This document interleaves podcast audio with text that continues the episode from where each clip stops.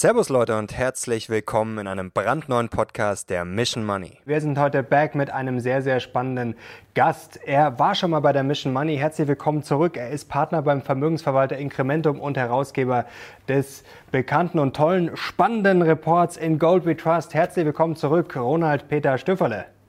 Servus Mario, grüß dich, danke für die Einladung. Servus, freut mich sehr, dass du wieder da bist und das hat natürlich einen Grund. Erstmal herzlichen Glückwunsch, euer Report ist quasi gerade richtig frisch rausgekommen. Äh, das ist schon, ja, kann man sagen, Standardwerk. Herzlichen Glückwunsch erstmal. Dankeschön, danke. Ist immer viel Arbeit, 350 Seiten auf Deutsch, auf Englisch. Ähm, ja, ist schon ein ziemlicher Gewaltakt, aber ja, ich glaube, es ist wieder eine spannende Ausgabe geworden. Auf jeden Fall kann ich nur empfehlen und ich glaube, die Leute können sich glaube ich, auch dann kostenlos downloaden, oder? Wenn wir dann einen Link reinpacken. Sehr gerne, sehr gerne. Wunderbar, also ist unten in der Videobeschreibung. Jetzt wollen wir aber gleich mal zum Thema kommen. Wir haben letztes Jahr gesprochen, ich glaube, es war so August, September rum, ganz grob. Ähm, da habe ich damals eingeleitet das Interview mit Asset als Gold der Stunde, äh, äh als mhm. äh, Gold als Asset der Stunde. Ähm, damals sind wir über die 2000 gegangen, letztes Jahr im August. Ähm, war ein Riesenhype, war auch verständlich in der Krise. Es wurde viel Geld gedruckt, noch mehr Schulden, aber danach ging es erstmal hübsch runter. Es hat sich zuletzt wieder ein bisschen erholt. Was ist denn da passiert?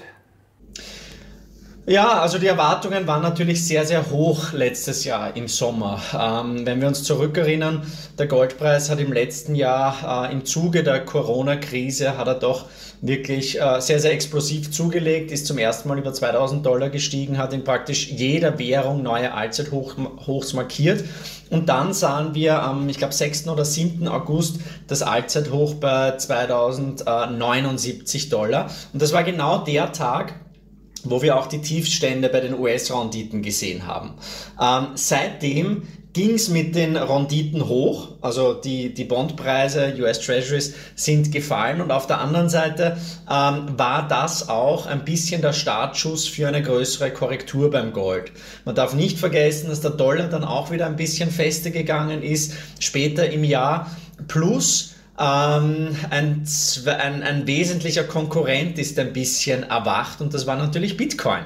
Und ich glaube schon, also ich, ich, ich, ich bin ähm, grundsätzlich bin ich nicht der Meinung, dass äh, Bitcoin das neue Gold ist. Wir sind da sehr, sehr äh, offen der Technologie gegenüber und, und setzen auch beides in unseren Fonds ein. Aber Bitcoin hat sicherlich rein medial dem Gold ähm, die Show gestohlen und wir haben unzählige Mails und Fragen bekommen von Journalisten, von Kunden etc., die dann gefragt haben, okay, ist es nicht Zeit, sich vom Gold zu verabschieden und ins digitale Gold reinzugehen? Also insgesamt äh, war es doch ein bisschen ein, ein ähm, zweigeteiltes Jahr 2020. Man darf aber nicht gierig werden. Gold hat im letzten Jahr 24 Prozent auf Dollarbasis zugelegt, auf Eurobasis waren es 15%. Prozent.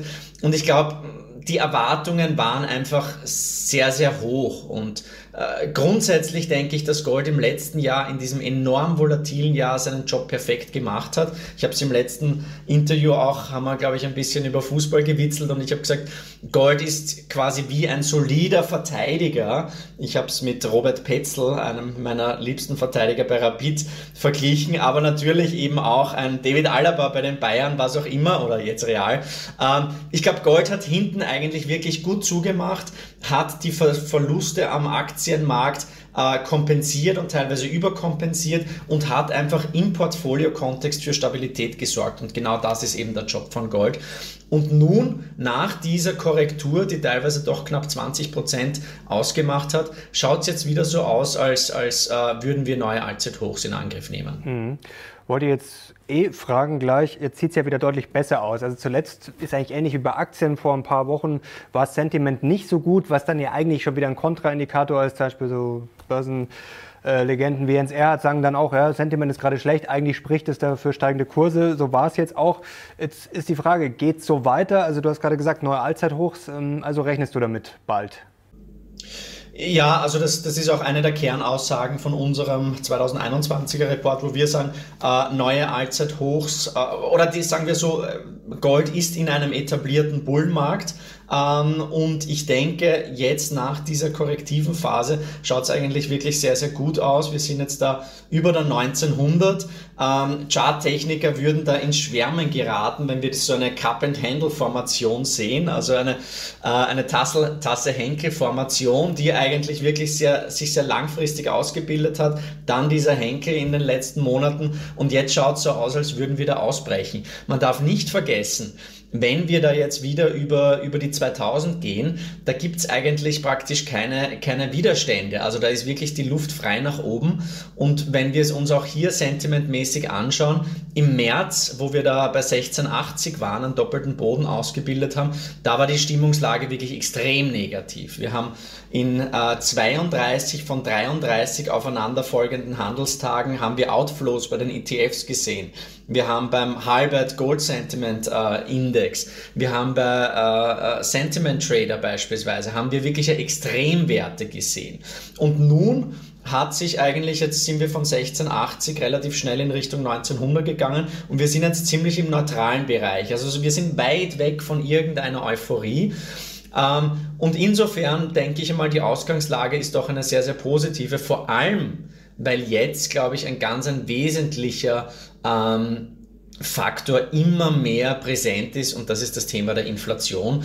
Und wir haben es in unserer Studie, glaube ich, quantitativ sehr gut gezeigt. Wenn man an Inflation glaubt und die Argumente ähm, dafür sind, glaube ich, äh, ganz gut, dann muss man sich anschauen, was hat wirklich das höchste Inflationsbeta, was wirkt inflationsschützend und das sind on top Commodities und an zweiter Stelle Gold und Silber. Das heißt, wenn man glaubt, dass wirklich Inflation zum Thema, zum Problem wird, dann sollte man Commodities und Gold sicherlich äh, recht stark im Portfolio gewichten. Mhm. Wir wollen ja klar noch über ein paar andere Sachen reden, nicht nur über Gold.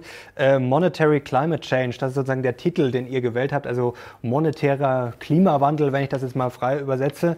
Ähm, was ändert sich denn jetzt? Du hast natürlich die Inflation schon angesprochen, aber was kommt da noch dazu aus deiner Sicht? Naja, monetärer Klimawandel, das ist natürlich auch ein bisschen ein bewusst provokanter Titel. Ähm, und wir sagen es auch ganz am Anfang, äh, im Endeffekt, es, es, es kommt mir oft so vor, als gäbe es überhaupt keine anderen Themen mehr als ESG und SRI und so weiter, da, als wären das wirklich die einzigen Themen, die wir hätten. Und unserer Meinung nach sollte man sich auch mehr Gedanken machen über die Nachhaltigkeit unseres Geldsystems. Äh, man sollte sich Gedanken machen über die Nachhaltigkeit der Schuldenpolitik. Ich habe selber drei kleine Kinder.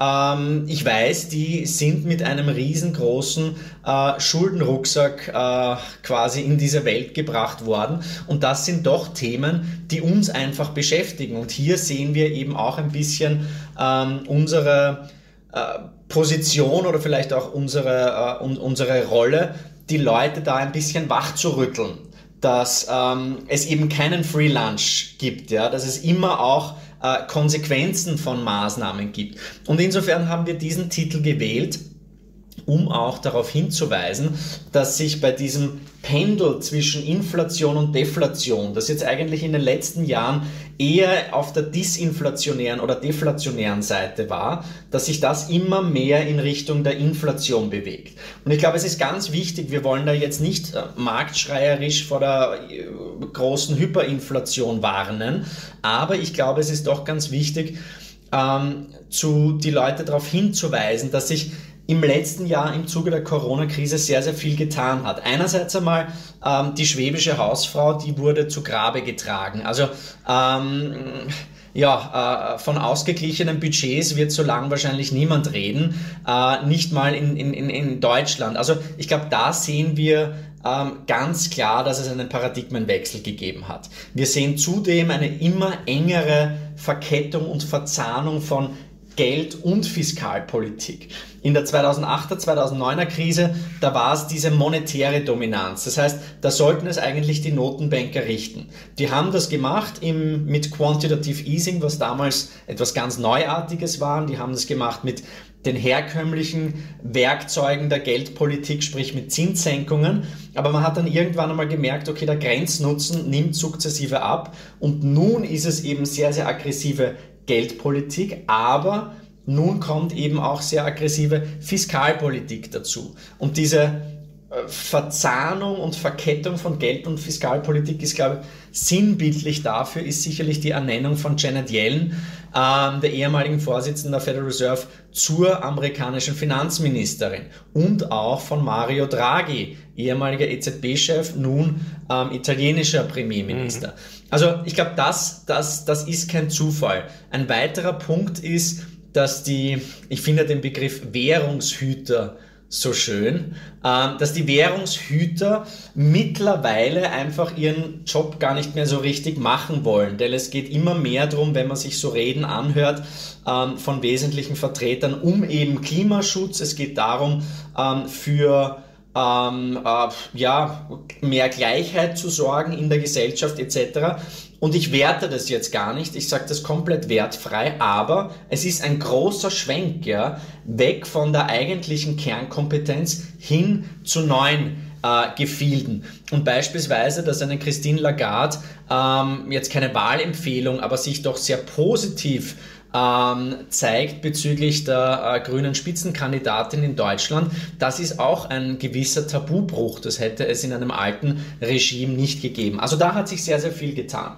Dann sehen wir, dass sich der Staat in seiner Rolle als Big Spender durchaus gefällt und dass ähm, die, die Kreditgarantien ein ganz ein wesentliches Tool sind. Das heißt, ähm, der Staat garantiert dafür, liebe Bank XY, du gibst jetzt einmal so und so viele Milliarden raus, wir garantieren das, wir retten dich, wenn äh, wenn es zu Problemen kommt. Natürlich werde ich als Banker ähm, den, den, den Kredit vergeben und ich denke, dass das wirklich Schule machen wird. Ja? Man wird dann eben äh, ein neues Infrastrukturprogramm, ja? ein neues, äh, weiß ich nicht, Bildungsprogramm, was auch immer, mittels dieser Kreditgarantien ähm, ähm, finanzieren. Das heißt, das Zepter der Geldschöpfung ist eigentlich weggegangen, äh, hin immer mehr in Richtung der Politik. Und dann, glaube ich, noch ein ganz ein wesentlicher Punkt, Average Inflation Targeting. Das heißt, nachdem die Inflationsraten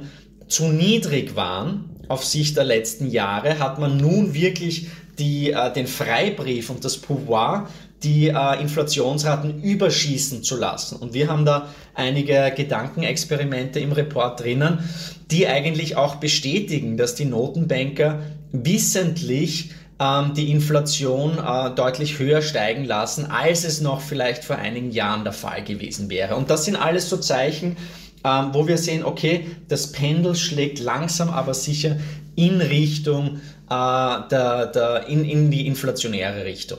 Da haben wir gleich eine super Zuschauerfrage äh, dazu, und zwar historisches Verhalten des Goldpreises bei anhaltend hoher Inflation jenseits der 5 Prozent, also dann schon bei richtig satter Inflation. Also klar, man hat immer auf dem Zettel Gold ist bei Inflation gut. Ist das wirklich so? Äh, ja, wobei ich, ich, ich glaube, es sind nicht nur die reinen Inflationsraten, sondern viel wichtiger ist der Realzins. Und dann nicht nur das, das Niveau des Realzinses, sondern die Tendenz. Sprich, fallende Realzinsen positiv für Gold, steigende Realzinsen negativ. Und genau das haben wir auch ein bisschen im Herbst gesehen als die Renditen in den USA gestiegen sind, die Inflation auch ein bisschen, aber weniger stark. Das heißt, die Realzinsen sind gestiegen, Opportunitätskosten für Gold sind ebenfalls gestiegen und das war einfach ein Gegenwind. Ähm, 5% Inflation ist natürlich etwas, das wir uns jetzt schwer vorstellen können.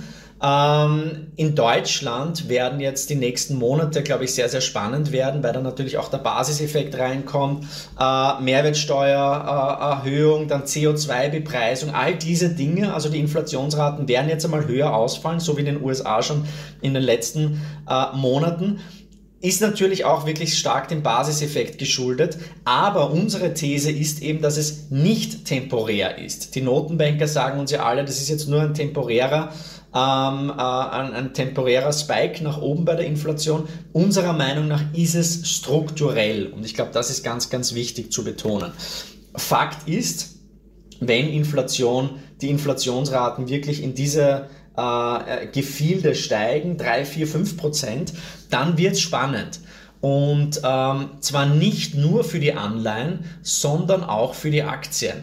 Ähm, das haben wir, glaube ich, auch schon beim letzten Mal besprochen, Mario.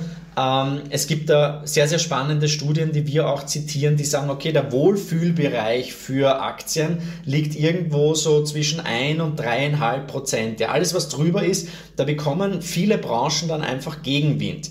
Und das Problem ist, dass man mit einem Balanced Portfolio, und das hat natürlich in den letzten Dekaden ganz gut funktioniert, dass ab einem gewissen Prozentsatz bei der Inflation, ab dem Punkt, wo sich höhere Inflationsraten wirklich ähm, festsetzen und die Leute halt eben glauben, okay, es ist nicht temporär, da verändern sich plötzlich die Korrelationen. Und diese negative Korrelation zwischen Aktien und Anleihen, sprich, wenn es auf der Aktienseite raschelt, dann retten mich die Anleihen, das funktioniert dann ab einem gewissen Inflationsniveau plötzlich nicht mehr. Und unseren Berechnungen zufolge ist das bei dreieinhalb bis vier Prozent. Da wird es dann wirklich spannend. Das heißt, da könnte man eigentlich ähm, wer Bud Spencer Filme kennt, ja, die, die Stereo-Watschen bekommen, portfolioseitig. Und da macht es dann wahrscheinlich Sinn, klassische inflationssensitive Assets wie eben Commodities oder wie eben auch Gold stärker zu gewichten. Also ich glaube, Inflation ist wirklich etwas, das, das für, für, für, für, für, für die jüngere Generation eigentlich nie ein Thema war. Und wie viele Veteranen am Markt gibt es denn noch, die in den 70er Jahren schon aktiv Geld verwaltet haben. Ja, da gibt es noch ganz, ganz wenige. Und deshalb finde ich es immer wahnsinnig spannend, mit Asset Managern zu reden, aus Brasilien, aus der Türkei, aus, aus Hochinflationsländern. Äh, die haben einen ganz einen anderen Bezug zu, ähm, zu Inflation, zu, zu inflationssichernden Assets etc. Was jetzt äh, ein spannender Punkt natürlich ist, was ist denn euer Inflationsszenario? Also deutlich höher, aber ist es jetzt quasi, äh, dass es langfristig hochgeht oder dass es jetzt steigt und dann auf so einem konstant höheren Niveau ist, sagen wir mal auf 3, 4, 5 Prozent? Oder rechnet ihr auch wirklich damit, dass sich das jetzt quasi so richtig schön hochschaukelt über die nächsten Jahre? Also ich, ich, ich, ich glaube, dass wir uns auf einem etwas höheren Niveau einpendeln werden, aber ich kann mir gut vorstellen, dass wir wirklich einmal ein ziemliches Überschießen ähm, sehen zunächst. Ja?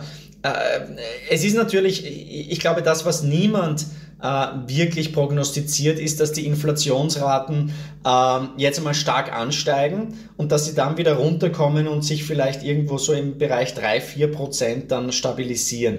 Das sieht eigentlich praktisch niemand. Jeder glaubt, wenn es einmal hochgeht, dann kommt gleich die Hyperinflation etc.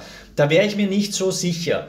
Und ich glaube, wenn wir uns, und das machen wir im Report auch sehr ausführlich, wenn wir uns Phasen anschauen, wie beispielsweise in der Nachkriegszeit, wo wir schon einmal äh, höhere Schuldenstände hatten. Also es ist ja nicht so, ähm, dass wir solche Schuldenniveaus noch nie hatten. Wir hatten es nur noch nie in Friedenszeiten. Jetzt kann man natürlich sagen, okay, vielleicht sind wir nicht in Friedenszeiten. Wir haben den, äh, den, den Krieg gegen den Klimawandel und gegen Covid und gegen die Ungleichheit, was auch immer. Ähm, aber man muss sagen, wir hatten schon mal hohe äh, äh, oder höhere Schuldenstände ähm, und damals war die Lösung eben Financial Repression, finanzielle Repression in Form von ähm, einer Yield Curve Control. Und ich glaube, das ist es wirklich, was, was uns bald erwarten wird, sprich eine, eine Deckelung der, der Renditen. Ich schätze mal bei 1,75, wo wir im März 2021 waren, ähm, wo auch das Tief beim Gold war, da, da sind die Marktteilnehmer schon sehr, sehr nervös geworden. Und ich glaube, bei der Big Number, also bei zwei beispielsweise, da würden dann die Rufe nach einer Yield Curve Control schon sehr, sehr laut werden. Was ist eine Yield Curve Control? Im Endeffekt sagen Federal Reserve oder generell Notenbanken plus, ähm, plus Staat, okay, wir deckeln die, ähm, die Renditen, wir frieren das ein, das ist quasi ein unlimitiertes Quantitative Easing und man wird dann schauen, wie der Markt reagieren wird. Ja, das kann implizit oder explizit ähm, äh, äh, erfolgen. Wir sehen eine Yield Curve Control bereits ähm, in Australien. Äh, wir sehen, dass die EZB ein bisschen damit liebäugelt und das äh, durch die Blume auch schon kommuniziert hat. Also ich glaube, das wird kommen. Und wenn dann die Inflationsraten höher ausfallen, ähm, dann hat man natürlich auf eine lange Frist gesehen, hat man natürlich äh, einen sukzessiven Abbau ähm, dieser Schuldenberge. Der Russell Napier, den ich ungemein schätze als einen der besten Ökonomen und Marktstrategen. Mit dem haben wir ein Interview im, im Gold Report drinnen. Und der sagt einfach, um, ähm, uh, financial repression is stealing money from old people slowly. Und genau da, da sind wir im Moment, ja. Denn äh, ich weiß nicht, wie es in Deutschland ist, aber wahrscheinlich ähnlich wie in Österreich.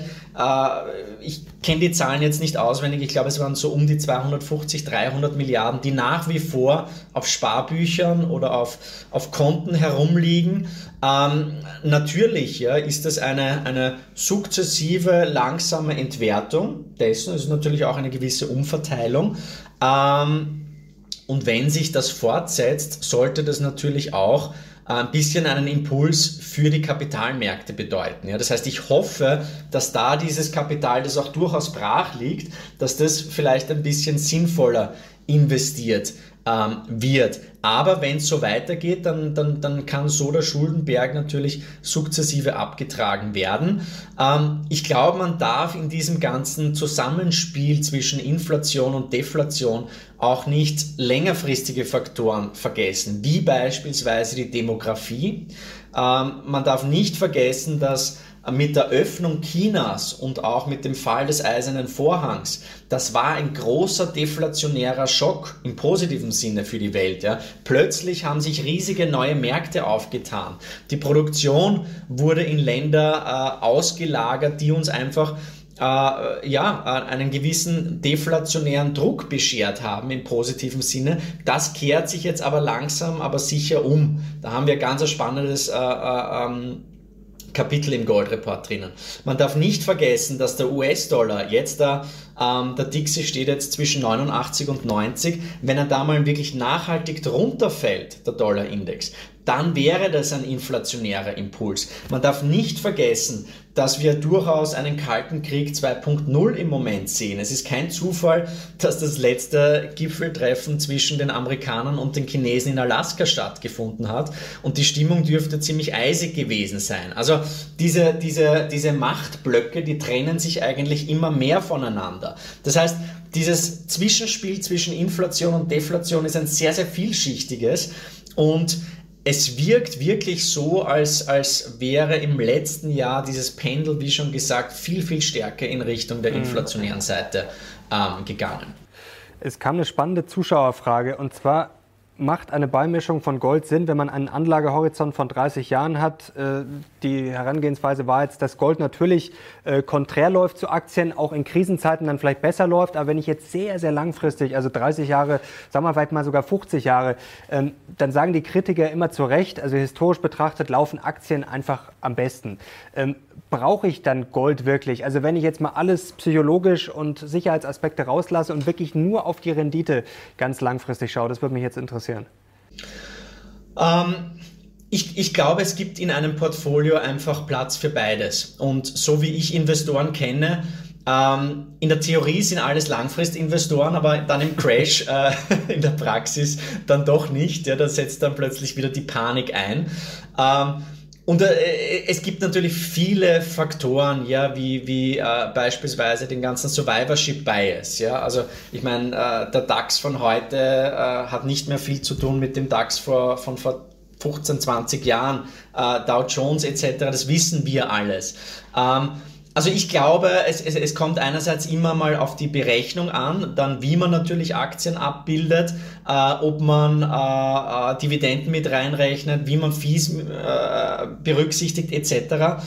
Aber ich gebe dir oder, oder, oder, oder dem, dem Zuhörer durchaus recht. Ich glaube, je länger der Anlagehorizont, desto höher die Aktien Tangente, ganz klar. Also für meine Kinder, die bekommen ab und zu ein bisschen Gold einfach äh, äh, ähm, zu, zu den großen Festtagen, aber da spare ich in erster Linie in Form von Aktien an.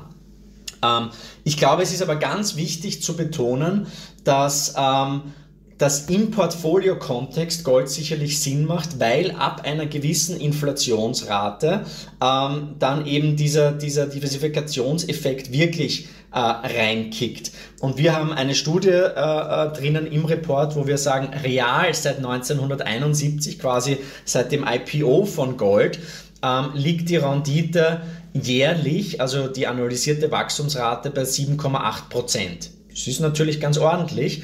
Und dabei hatte man zwei Dekaden dabei, die 80er und die 90er Jahre, die eigentlich ein brutaler Bärenmarkt vom Gold waren. Jetzt muss man sich die Frage stellen, okay, wieso war das eigentlich ein Bärenmarkt bei Gold? Und die Antwort meiner Meinung nach ist, dass es damals klar positive Realzinsen gab. Und nun stellt sich die Frage, ob wir denn wieder klar positive Realzinsen sehen werden auf Sicht der nächsten Jahre, auf Sicht der nächsten Dekaden. Ich kann es mir schwer vorstellen. Wir schreiben im Report, ähm, eher gewinnt ein Holländer die ab den, das Abfahrtsrennen auf der Streif in Kitzbühel, als dass wir wieder nachhaltig positive Realzinsen sehen. Und ich glaube, wenn man es in dem Kontext sieht, dann macht es ganz klar einen Case für Sachgüter, es müssen jetzt nicht nur Aktien sein, es muss, muss nicht nur Gold sein, das können natürlich auch Immobilien sein, äh, das können Rohstoffe sein etc.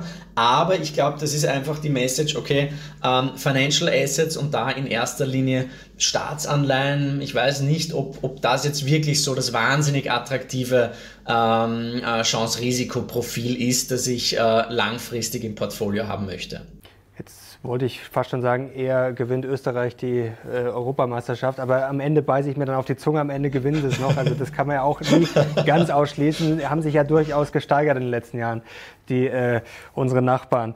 Ähm, jetzt wollen wir mal kurz auf einen Chart blicken, den fand ich sehr spannend im äh, Report. Ähm, da sind so Wahrscheinlichkeiten quasi für die Kursziele bis 2030. Du hast ja beim letzten Mal schon einen rausgehauen. Ähm, wie ist dein Kursziel jetzt? Ist das noch dasselbe wie letztes Jahr oder hast du es vielleicht sogar nochmal nach oben korrigiert oder nach unten? Wie schaut es aus? Na, also wir haben im letzten Jahr haben wir zum ersten Mal unser ähm, langfristiges Kursziel oder ein, ein Modell vorgestellt ähm, und da kommen wir auf 4.800 US-Dollar. Das klingt jetzt nach wahnsinnig viel, aber das ist äh, ein analysiertes Wachstum von ca. 10% pro Jahr. Ähm, und das ist ein sehr einfaches monetäres Modell, wo wir sagen, äh, wir schauen uns den impliziten Deckungsgrad an des US-Dollars und wir schauen uns quasi ähm, das Vertrauen in die US-Währung an. Ähm, wir beschreiben das alles im, im 2020er Report. Ich glaube, zu dem stehen wir ganz eindeutig. Heuer haben wir äh, uns angeschaut, was der Optionsmarkt eigentlich so sagt. Und da sehen wir, dass die Wahrscheinlichkeit auch durchaus rechtsschief ist, dass wir nämlich ähm, äh, im, in den nächsten Monaten ein neues 52 Wochen Hoch sehen. Sprich, das wäre eben auch ein, ein neues Allzeithoch. Und insofern sehen wir per Jahresende so um die 2200 US-Dollar als, als Tendenz. Wobei, ich muss sagen, ich war viele Jahre in der Bank und, und, und da muss man natürlich immer Kursziele angeben etc. Ich sehe das äh, immer kritischer, auch ich wäre älter und vernünftiger. Ich glaube, die wichtige Message ist einfach, Gold ist in einem Bullenmarkt. Ähm, Gold ist jetzt hier to date wieder praktisch in jeder Währung im Plus. Ähm, und ich würde es eigentlich gar nicht so herum sagen, sondern äh, das gleiche sieht man ja auch in den meisten anderen ähm, knappen Gütern, dass einfach die Kaufkraft des US-Dollars, des Euro etc ähm, gemessen an diesen Gütern sukzessive an Wert verliert. Und ich sehe im Moment relativ wenig Gründe, ähm, dass es da jetzt wirklich zu einem großen Trendbruch oder einer Trendumkehr kommen könnte. Jetzt mal eine kritische These. Du hast es vorher schon angesprochen. Wir haben es letztes Jahr schon gesehen, wenn der Bitcoin dann heiß läuft. Ähm, jetzt wird der Bitcoin auch nicht durchmarschieren, jedes Jahr äh, 500 oder 1000 Prozent machen.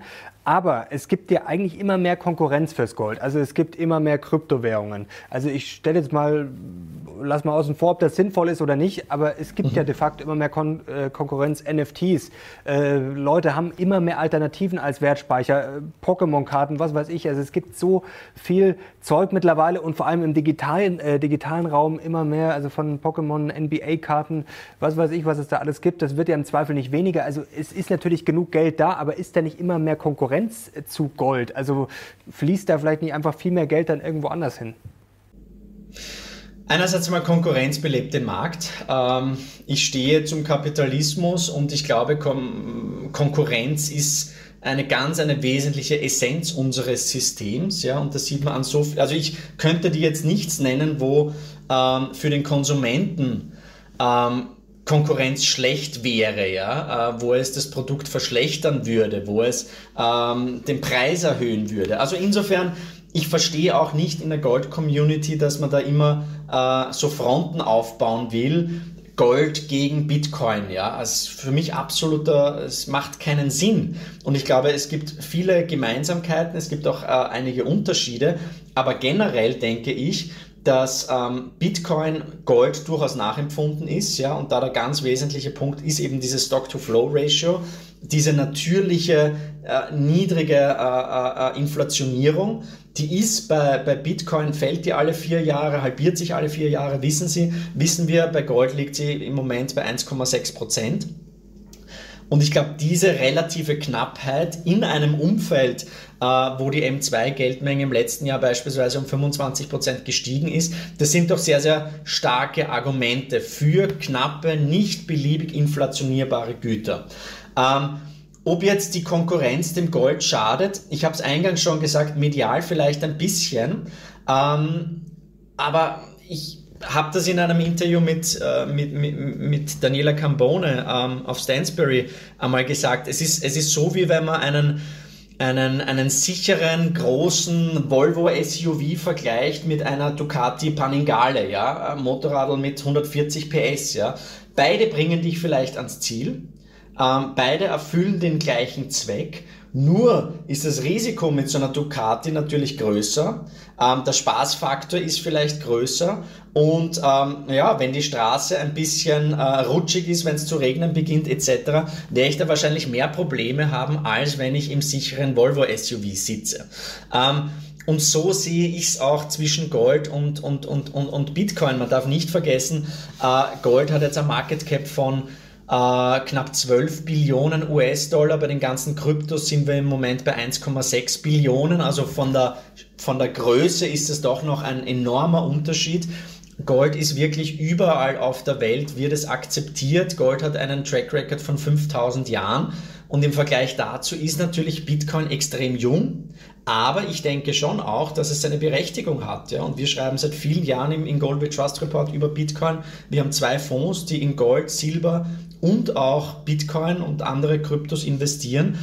Und, und ich denke schon, dass wir, auch wenn man sich den ganzen DeFi-Bereich anschaut, Decentralized Finance, da wird ein komplett neues Ökosystem geschaffen. Und vieles davon ist wirklich schwachsinnig. Ja? Das, das kann man vergleichen mit den ganzen ähm, Pitch-Decks, die wir 2000 gesehen haben. Ja? Ähm, verrückte Geschäftsmodelle, ja? die, die nie wirklich rentabel sein werden.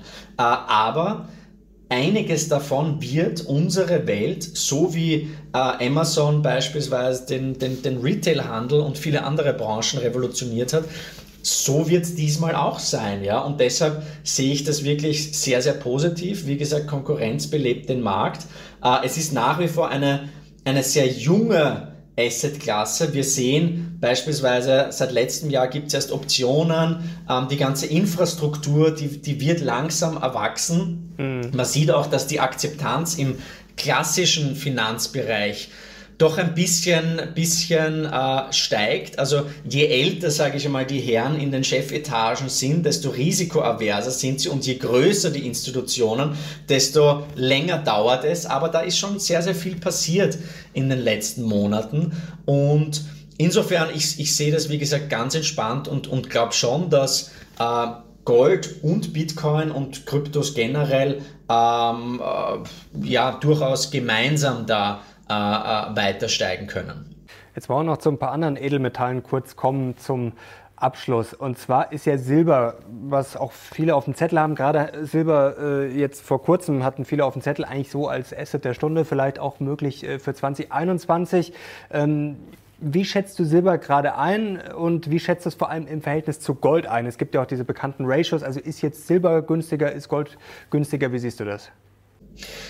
Im letzten Gold Report wollten wir, ähm, das war, das war äh, im, im, Mai 2020, da war das Gold-Silber-Ratio bei 125 und wir wollten so als einleitenden Satz schreiben, äh, liebe Leser, verkaufen Sie alles, nehmen Sie einen Kredit auf und kaufen Sie Silber. Ja? Ähm, wir haben das spaßhalber unserer Compliance-Abteilung gezeigt und die sind, sind erblasst. Ja? Keine Sorge, mein Spaß. Aber 125 war wahrscheinlich das absolute Allzeithoch im Laufe der letzten paar hundert Jahre. Mittlerweile stehen wir da bei 70. Das heißt, Silber hat sich relativ zu Gold äh, deutlich besser entwickelt. Und wir sehen schon einerseits einmal, dass die, die Investmentnachfrage sehr, sehr stark angestiegen ist. Wir sehen, dass Silber wahrscheinlich auch überproportional von der ganzen grünen Welle profitiert. Und wenn man sich hier anschaut, ähm, wie einfach die Nachfrage ist aus dem Bereich Photovoltaik, ähm, teilweise auch aus dem Uransektor interessanterweise, ähm, generell für technologische Applikationen, dann kann man schon sagen, dass Silber ähm, einerseits eben diese monetäre Komponente hat, auch die Inflationskomponente, denn immer wenn die Inflation ansteigt, fällt das Ratio. Das heißt, Silber ist Outperformer gegenüber Gold. Und wir haben eben auch die Seite, wo man sagt, okay, die Investmentnachfrage ist nach wie vor eigentlich sehr, sehr gering, aber, und das ist ganz interessant, bei diesem Reddit Squeeze, den wir gesehen haben, nach dem GameStop Squeeze, ich habe immer gesagt, so ein Squeeze ist nicht der richtige Grund, etwas zu kaufen. Aber es ist, glaube ich, ein, ähm, es ist für den Markt etwas sehr, sehr Positives, ähm, dass die Leute ein bisschen auf die, die Asymmetrien äh, hingewiesen werden im Markt. Und, und Silber ist wahrscheinlich ähm, das am höchsten äh, äh, äh geleverte, ähm, der am höchsten geleverte Rohstoff überhaupt. Ähm, wir sehen, dass jetzt seit diesem Reddit Squeeze die Investorennachfrage sukzessive steigt. Wir sehen, dass die Physical Deliveries stark gestiegen sind. Das heißt, die Leute verlieren ein bisschen das Vertrauen in Papierkontrakte und wollen wirklich ähm, das physische Material haben. Ähnlich wie wir es auch beim Gold zuletzt gesehen haben, im Februar und im März ganz speziell. Und und insofern denke ich schon, also wenn, wenn, wenn sich Gold dorthin entwickelt, wo, äh, wo, wo, wo wir das so sehen auf Sicht, der nächst, äh, auf Sicht der nächsten Jahre, dann wird Silber sich signifikant besser entwickeln und ich schließe auch nicht aus, dass wir da Silberpreise im dreistelligen Bereich sehen. Mhm. Was Kritiker gerne sagen beim Gold, äh, ich sage es jetzt mal ganz plump plakativ, äh, das bringt nichts, das liegt nur rum. Wäre es wirklich vielleicht für Leute, die jetzt sagen, Gold können sie nichts damit anfangen, dann sinnvoller, wie du es gerade erklärt hast, Silber, Platin und Co. zu kaufen, wo man vielleicht besser versteht, wo das eingesetzt wird, was vielleicht für diese ganzen Zukunftstrends jetzt gebraucht wird. Also es wird ja überall was verbaut. Also ob das jetzt in Chips ist, für Wasserstoff, äh, Abgas und äh, gibt ja sehr viele Einsatzmöglichkeiten. Also gibt es da vielleicht auch so einen Geheimtipp, wo du sagst, das wird momentan total unterschätzt, das wird in den nächsten Jahren äh, massiv nachgefragt. Äh, vielleicht hast du da irgendwas auf dem Zettel in Sachen Edelmetallen. Also im, im, im, im Rohstoffbereich neben, ähm, neben Silber, das natürlich, wie gesagt, ein bisschen so diesen, diesen ähm, doppelten Charakter hat, würde ich einmal sagen, Kupfer nach wie vor sehr spannend. Äh, auch Nickel unglaublich spannend. Bei ähm, den ganzen Battery Metals bin ich eher vorsichtig, weil das wirklich winzige Märkte sind, ja, die, die auch durchaus ein bisschen äh, gecornert werden können. Ich sehe den Ölsektor im Moment wahnsinnig spannend. Äh, wenn man sich anschaut, äh, den Bericht von der, von der IEA, äh, wonach äh, nach 2021 keine äh, neuen Vorkommen mehr erschlossen werden sollen, das ist im Endeffekt die beste Kaufempfehlung ja, für, für Öl und für, vielleicht auch für viele Konzerne in diesem Bereich. Wenn man sich auch anschaut, ähm, wie beispielsweise die ganz Großen ihre, ihre CapEx, ihre Explorationsbudgets zusammenstreichen, ja, also bei Exxon, bei Chevron, ähm, da sind wir im Bereich von 30 bis 40 Prozent. Und insofern kann ich mir wirklich gut vorstellen, dass der Ölpreis da auf sich der nächsten Monate in Richtung 100 Dollar geht. Ähm, da kommt dann ein bisschen ähm, ESG wieder vielleicht ein bisschen als ein Bumerang zurück. Ähm, denn klar, äh, es, es ist sicherlich im, im Sinne der meisten, ähm, dass man da auf nachhaltigere ähm, äh, Energiequellen setzt. Ich weiß aber nicht, ob man sich bewusst ist, dass, dass die fossilen Brennstoffe ähm, eben extrem günstig und auch recht effizient sind und dass alle Alternativen signifikant teurer sind noch. Das heißt, wenn man eben sagt, okay, wir setzen bewusst auf ESG, wir, wir schneiden vielen Unternehmen in der Rohstoffbranche eigentlich den Zugang zum Kapitalmarkt ab, dann wird sich das früher oder später wird das zurückkommen wie ein Bumerang in Form von höheren Preisen. Dafür möchte ich nur ein bisschen warnen. Die meisten Leute, die pauschal alles im Rohstoffbereich verteufeln, die haben noch nie eine Mine gesehen. Ich habe mir in meinem Leben schon viele Minen angeschaut und weiß, dass die meisten oder zumindest die, in die wir investieren in unseren Fonds, die machen wirklich einen guten Job.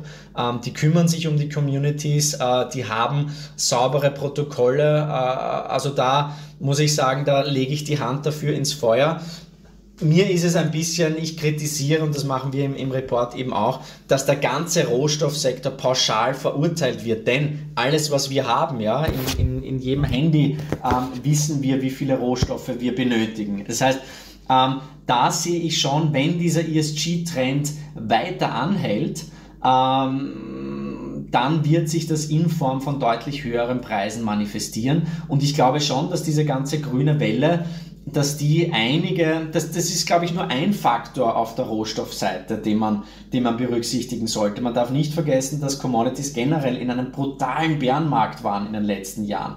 Man darf nicht vergessen, dass äh, praktisch nichts investiert wurde in die Exploration. Man darf nicht vergessen, dass es immer komplizierter und auch teurer wird, neue Vorkommen zu erschließen. Also da sehe ich wirklich ähm, äh, auf Sicht der nächsten Jahre sehr, sehr viel Potenzial. Kurze, unfaire Frage. Wenn du dich jetzt entscheiden müsstest, sehr kurzfristig und langfristig, du dürftest nur einen Asset haben, also ein Edelmetall, einen Rohstoff, von mir aus auch eine Kryptowährung, was würdest du sehr kurzfristig nehmen und was würdest du langfristig nehmen? Nur einen. Kurzfristig Öl, ähm, langfristig Gold.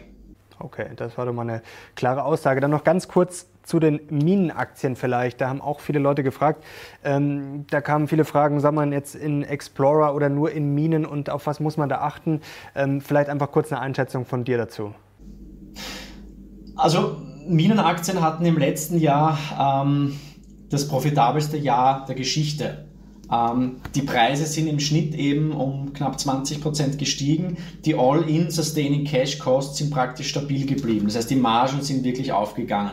Mittlerweile verdienen knapp 90 Prozent aller Gold- und Silberproduzenten wirklich Geld. Einige Unternehmen, die wir beispielsweise im Portfolio haben, das sind richtige Cashflow-Monster, die brauchen gar nicht einen stark steigenden Goldpreis. Ja, die verdienen auf diesem Niveau von 1900 wirklich schon sehr, sehr viel gutes Geld. Ähm, wir sehen, Einerseits einmal, dass die, die, die Kosten sind nach wie vor relativ stabil. Ähm, wir sehen Akquisitionen, aber die meisten machen meiner Meinung nach durchaus Sinn. Ähm, wir sehen, dass, äh, dass immer mehr Unternehmen Aktien zurückkaufen dass die Dividenden erhöht werden. Das heißt, ich, ich, ich habe im letzten Jahr 120 äh, äh, Company Meetings gemacht mit, mit Management-Teams aus dem Gold- und Silberbereich. Teilweise bin ich mir wirklich vorgekommen wie bei einer Deep Value-Konferenz. Ja. Ähm, äh, Warren Buffett hat einmal gesagt, 1974, I feel like an oversexed man ähm, in a, XXX-Haus, ja, also, ähm, ähm, also ich glaube schon, dass, äh, dass, dass, dass im Moment für durchaus äh, Value-Investoren, ja, für, für Leute, die wirklich sich auch Bilanzen anschauen, die sich Cashflow-Statements anschauen, ja, die sollten wirklich einen Blick auf den Sektor werfen. Äh, wir sehen da unglaublich äh, spannende Bewertungen, nicht nur im Bereich der Goldproduzenten, sondern auch im Bereich äh, Silber wie viel Risiko man dann nehmen will ja, und nehmen kann, das ist jedem selbst überlassen. Ob man jetzt eben eine große Newmont oder Barrick kaufen will oder vielleicht ähm, ein, ein, ein Royalty-Unternehmen wie eine, wie eine Wheaton oder äh, eine Franco beispielsweise oder ein bisschen weiter runter geht und sich eben so mittelgroße Produzenten oder gar eben Junior Explorer äh, anschaut. Ja? Also das kann man pauschal nicht sagen. Wir haben sehr, sehr stark ähm, Single Asset Developer gekauft äh, mit Projekten in in sicheren Jurisdiktionen, ähm, Unternehmen, die ausfinanziert sind ähm, und wie gesagt, also im Moment ist das wirklich ein, ein, ein, ein, ein Sektor, der mir riesige Freude bereitet, weil man so spannende Bewertungen sieht. Und nach wie vor eigentlich, also wir haben einen Chart drinnen, ähm, Dogecoin, das ja wissen wir alle eigentlich nicht wirklich einen Zweck hat und ein bisschen auch so eine Karikatur ist ja, und auch ein bisschen den ganzen Zeitgeist ähm, abbildet, hatte am 14. Mai als wir den Chart erstellt hatten, eine deutlich höhere Market Cap als Barrick Gold und Newmont Mining, ja, die zwei mit Abstand größten äh, äh, Goldproduzenten, ja, mit äh, signifikanten Free Cash Flows und Net Profits, ja, und insgesamt 30.000 Angestellten. Also darin sieht man schon, äh, wie, äh, wie extrem wahrscheinlich diese äh, Bewertungsanomalien sind. Oder ein weiteres Beispiel, Apple, sicherlich ein fantastisches Unternehmen, könnte mit dem derzeitigen Cash-Bestand ähm, alle 20 großen Gold- und Silberproduzenten kaufen. Ähm, und da denke ich schon, also von Euphorie sind wir im Minensektor meilenweit entfernt. Die Unternehmen haben im Bärenmarkt ihre Hausaufgaben gemacht. Ähm, die Margen sind, äh, sind äh, weit aufgegangen. Und insofern, ja, ähm, sollte man den Sektor ganz, ganz äh, äh genau beobachten. Mhm. Jetzt kommen wir gleich zum Ende. Vielleicht kannst du uns noch ein, zwei Favoriten schnell verraten. Ich weiß nicht, ob das rechtlich in Ordnung ist mit Fonds und Co. Ähm, einfach so Unternehmen, wo du vielleicht sagst, letztes Jahr ein, zwei, drei. Ähm, du sprichst ja da auch mit dem Management, wo du sagst, da würde ich jetzt äh, sofort äh, all in gehen oder zumindest würde ich jetzt jedem äh, empfehlen guten Gewissen. Nein, also das Einzeltitel zu nennen ist immer ein bisschen, ein bisschen mhm. schwierig. Aber was ich, was ich schon sagen kann, wir haben jetzt äh, äh, das volle Inflationssignal wieder. Also wir managen ja unser Fonds äh, mittels des Incrementum-Inflationssignals, das uns einfach zeigt, sehen wir steigende oder fallende Inflationsraten. Ähm, da sehen wir jetzt volle Inflation. Das heißt, wir haben wirklich die volle Allokation in einem diversifizierten Inflationsbasket. Energy, Commodities generell, Minenaktien aus dem Gold-Silber-Bereich. Und da sind wir eben auch stärker in die kleineren reingegangen, stärker in den Silberbereich reingegangen, weil das Signal einfach sehr stark ist. Und wir haben auch die Commodity-Währungen, also den Kann-Dollar, den australischen Dollar etc. relativ stark gewichtet, weil unsere These einfach ist, dass der US-Dollar ähm, schwächer tendieren wird. Und wie gesagt, die die 89 bzw. 90 im, im Dollar-Index, im Dixie, die sollte man wirklich ähm, ganz genau beobachten. Wenn wir da nachhaltig durchgehen, dann hat das massive Konsequenzen nicht nur für die Commodity-Produzenten, sondern eben auch für die Emerging Markets. Und ganz spannend auch, wenn man sich anschaut, wir hier in Europa sind ja immer, äh, oder speziell auch wir Österreicher, ein bisschen so äh, selbstkritisch, ja, und, und da wird eigentlich alles schlecht gemacht. Wenn man sich die Outperformance anschaut und auch den, den Ausbruch zuletzt, ja, auf, nicht nur auf absoluter Seite, sondern auch relativ, von europäischen Indizes und europäischen Sektoren versus der US-Pendance, das schaut wirklich sehr, sehr spannend aus. Ja? Und das würde eigentlich auch einhergehen mit wahrscheinlich einem schwächeren US-Dollar. Sprich, dass ein bisschen mehr Kapital wieder nach Europa ähm, fließt, auch in den Euro hinein. Ähm, das sehe ich jetzt gar nicht, äh, wie gesagt, aus Überzeugung, aber ich denke mal, ähm, Europa-Bullen gibt es eigentlich sehr, sehr wenige. Ähm, ich glaube, da sind wir schon so weit, dass eigentlich jeder praktisch pessimistisch ist, global gesehen. Und da ist wahrscheinlich das Überraschungsmomentum eher auf der Oberseite. Das ist doch ein schönes Schlusswort. Ronny, herzlichen Dank dir. Hat wie immer großen Spaß gemacht. Vielen Dank, Mario. Alles Liebe und bis bald. Danke, alles Gute nach Österreich und ich drücke die Daumen wirklich ernst gemeint für die EM. Wäre doch mal toll, wenn es Deutschland-Österreich mal, weiß ich nicht, im Halbfinale geben würde. Das wäre. Cordoba. Das wäre lustig. Ja, da machen wir hier extra mit Peter hier in der Kamera machen wir dann extra äh, Waldis WM-Club hier EM-Stüberl zum äh, Sonderausgabe Deutschland-Österreich. Ich werde mir Cordoba zur Vorbereitung anschauen. Sehr gut. Danke dir, hat großen Spaß gemacht. Danke. Danke euch. Ich hoffe auch euch hat es großen Spaß gemacht. Und wenn ihr den Ronny wieder sehen wollt, dann gebt gerne Daumen hoch. Und ich glaube, wir haben einiges zum Diskutieren. Schreibt doch mal gerne in die Kommentare. Danke dir, danke euch fürs Zuschauen. Wir sind jetzt raus. Bis zum nächsten Mal. Ciao.